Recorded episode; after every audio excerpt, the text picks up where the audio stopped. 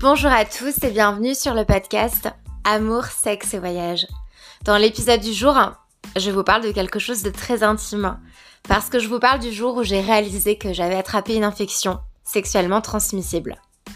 J'espère que cet épisode vous plaira et je vous souhaite une très belle écoute. Dans cet épisode, je vais parler de mon intimité, je vais parler de mes parties intimes et je vais parler d'infections sexuellement transmissibles. Alors, si c'est des sujets qui ne vous intéressent pas, qui vous dégoûtent d'avance, ne l'écoutez pas, cet épisode. L'histoire que je vais vous raconter a plus de 3 ans, 3 ans et demi précisément. Et à l'époque, je viens d'arriver en Nouvelle-Zélande. J'ai passé un certain temps en Asie je me suis amusée avec beaucoup de garçons, mais je me suis toujours protégée. Faut savoir que j'ai un papa médecin, que l'éducation sexuelle à la maison, c'était euh, c'était assez euh, assez présent. Et du coup, voilà, en fait, euh, mes parents m'ont beaucoup beaucoup répété contraception, contraception, contraception. C'est vrai que par rapport à mes amis, moi, je me protégeais principalement pour les maladies et j'avais l'impression que mon entourage se protégeait plus pour les grossesses non désirées. Moi, clairement, euh, la grossesse, j'y pensais pas forcément. Je crois que je, je me rendais pas compte que mon corps était fertile à cette époque-là. Moi, c'était vraiment les maladies qui me faisaient peur. Ce qui fait que j'ai jamais pris de risques. Aussi le fait que je ne boive pas d'alcool, le fait que j'ai peut-être pas pris trop de risques en soirée. J'étais très lucide, donc voilà, c'était vraiment protection avant tout. Et euh, j'ai vraiment, euh, vraiment pas pris de risque au niveau de mes rapports sexuels avec des garçons que je rencontrais en soirée ou pas. Donc on revient sur la Nouvelle-Zélande. Je suis arrivée ici, euh, euh, on va dire deux trois mois avant l'histoire que je vais vous raconter. Et arrivée sur place, je me mets dans une coloc, je craque sur l'un de mes colocs, on commence à se fréquenter. Et euh, ça fait deux trois mois qu'on couche ensemble. Voilà, on n'est pas ensemble officiellement, en tout cas pas pour lui à ce moment-là dans sa tête. Mais voilà, on couche ensemble, on a des rapports fréquents sexuels et on se protège vraiment tout le temps, on prend aucun risque. Donc euh, cette histoire prend place début décembre 2018 si euh, je me souviens bien. Et euh, ce matin-là, j'ai rendez-vous chez le garagiste. Donc j'avais mis mon réveil à 8h, sachant qu'en général, je me réveille naturellement avant 8h. Mais ce jour-là, c'est mon réveil qui me, qui me réveille. Et, et donc voilà, je, je, je, me dis, ok, bon, faut que j'aille chez le garagiste. Et je me sens hyper fatiguée. Et je me dis, bon, voilà, faut que j'aille à la douche. Mais franchement, c'était hyper compliqué. La salle de bain de, ma chambre était pas si loin. Et pourtant, ça me semblait juste le bout du monde. Et j'étais là, mais c'est pas possible, qu'est-ce qui se passe? Je me réveille toute courbaturée, avec de la fièvre, très très fatiguée. Et euh, je me dis, ok, non mais là, euh, enfin franchement, je suis vraiment pas bien. Euh, je sais pas ce que j'ai chopé. J'ai une espèce de grippe, quoi. Et je me suis rendu compte que j'étais pas en état de conduire. J'étais vraiment, mais trop faible trop épuisée. Donc euh, bref, euh, j'annule le, garagiste et puis je passe la journée euh, à me reposer. je me repose, vraiment je suis exténuée quoi. Je prends du paracétamol pour les courbatures parce que j'ai mon corps mais vraiment mais qui est, qui est dans un état comme si j'avais couru un marathon la veille alors que pas du tout. Et, et au fur et à mesure de la journée en fait quand je vais faire pipi je me rends compte que ça me brûle un petit peu. Euh, donc je me dis bah peut-être que c'est une infection urinaire, enfin je sais pas trop, j'en ai jamais eu, donc je me dis bon bah je sais pas, c'est peut-être ça. Il faut savoir que vu que mon papa est médecin, je suis très peu allée chez le médecin dans ma vie. C'est plutôt mon père à chaque fois qui voilà un peu tous les trucs généralistes qui euh, qui m'ausculte ou alors voilà enfin qui, qui me renseigne ou voilà j'ai tout le temps des questions, il est là pour me répondre etc. Donc là, c'est ce qui se passe. Je lui explique un petit peu mes symptômes, tout ça. Pareil, lui se dit, bah, c'est peut-être une infection urinaire. Et puis bon, on, voit comment ça passe. Boit beaucoup d'eau. Enfin voilà, truc classique pour une infection comme celle-ci. C'est ce que je fais. Et au fur et à mesure de la journée, ouais, vraiment, ça commence à de plus en plus me brûler, me gêner. Mais bon, bref, je fais ma vie. Euh, le soir se passe, on arrive au lendemain. Le lendemain, je suis toujours mais extrêmement chaos. Et euh, je sens en fait euh, quand je me douche, hein, je sens un petit peu des trucs au niveau de, de ma vulve. Euh, je me dis, c'est quoi ces trucs Qu'est-ce qui se passe là-bas dedans? Donc je prends un miroir en sortant de la douche. Hein, et en fait, bah là c'est la grosse surprise.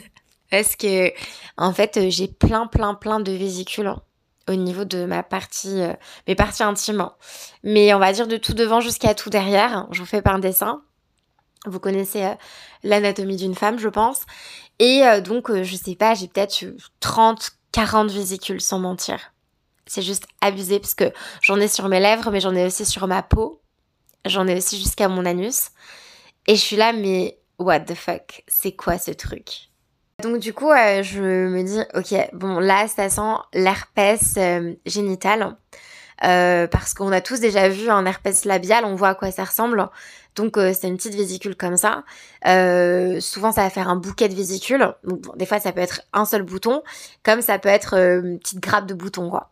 Et, et ça ressemblait un petit peu à, ça, enfin l'herpès du coup labial, mais au niveau de mes parties intimes. Donc j'étais là avec mon miroir et j'étais mais oh, mais c'est assez impressionnant. Enfin j'étais ok donc c'est à cause de ça que mon corps euh, réagit ainsi. Donc euh, je suis pas allée voir le médecin. Clairement je me suis auto-diagnostiquée.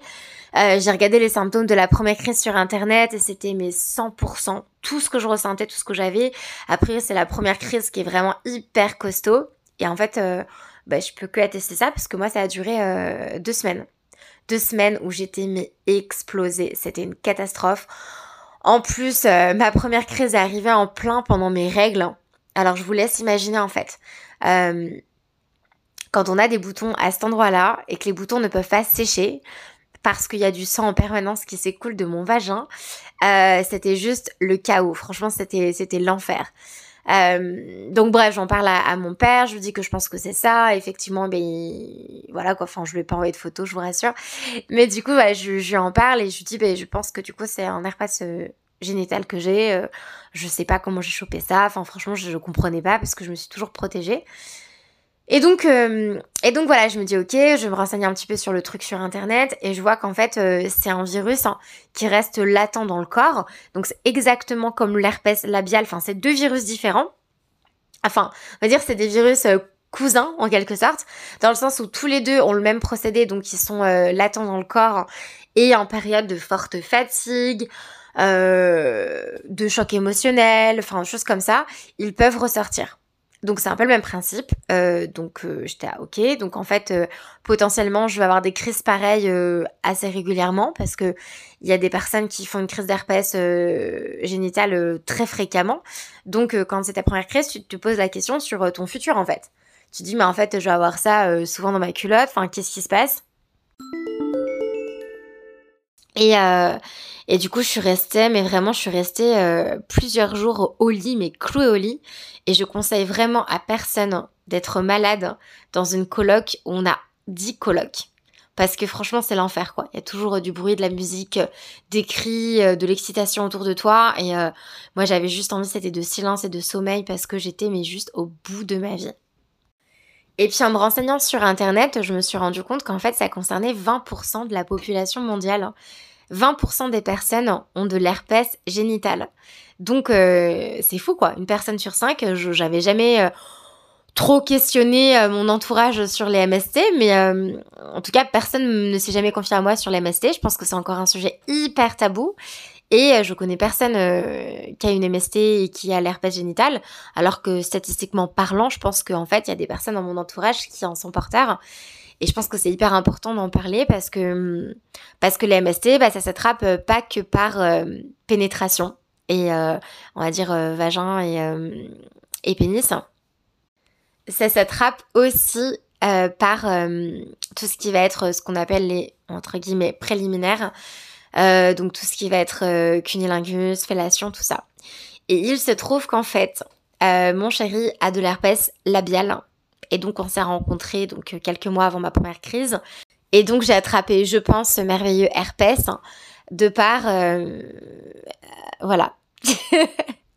de par euh, sa langue et, sa, et ses lèvres sur, sur mes parties intimes, sur ma vulve, quoi, pour parler clairement. Donc, euh, donc voilà, donc déjà ça m'a un peu rassurée et éclairée parce que je me suis dit ok mais j'ai jamais pris de risque, vraiment je me suis tout le temps protégée.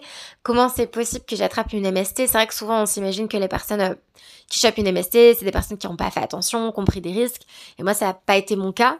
Alors oui, techniquement on devrait aussi se protéger quand on quand on lèche ou suce un pénis euh, ou qu'on lèche une vulve Mais, mais voilà, je pense que dans la réalité, malheureusement, on le fait pas trop parce que c'est quand même assez contraignant. Déjà que les gens se plaignent du préservatif pour la pénétration, alors bon, voilà, pour les protections, pour pour, pour on va dire avant la pénétration, je pense que ça déplaît d'autant plus. Mais en tout cas, voilà, pour le coup, on l'a fait sans protection. Et bah, je me suis chopé ce truc-là que je vais me coltiner toute ma vie.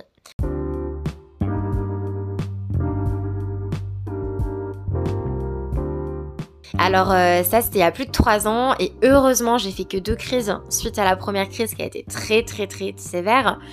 Mais les crises suivantes seront beaucoup plus light, les symptômes sont vraiment beaucoup plus légers.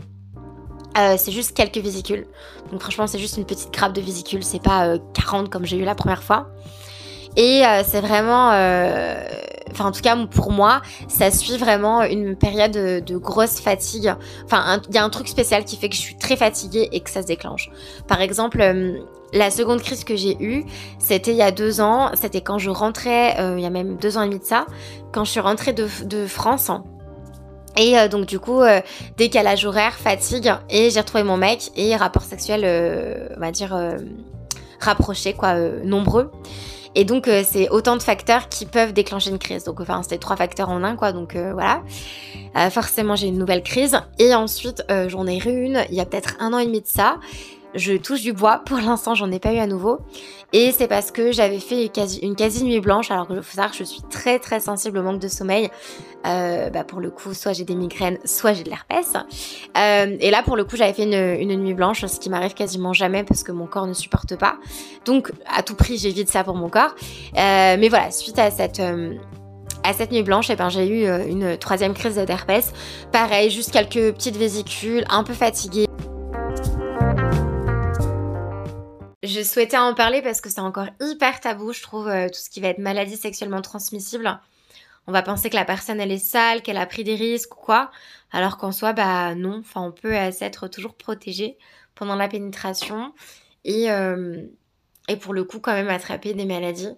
Et euh, voilà, il y a ce gros, gros tabou qu'il faut lever sur l'MST. Et je pense que si chacun parle aussi de ses problèmes intimes de plus en plus, bah peut-être que les choses seront plus naturelles et que les tabous seront moins présents.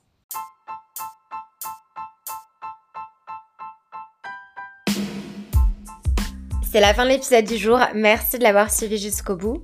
Et je vous retrouve très très vite pour un tout nouvel épisode du podcast. À très vite.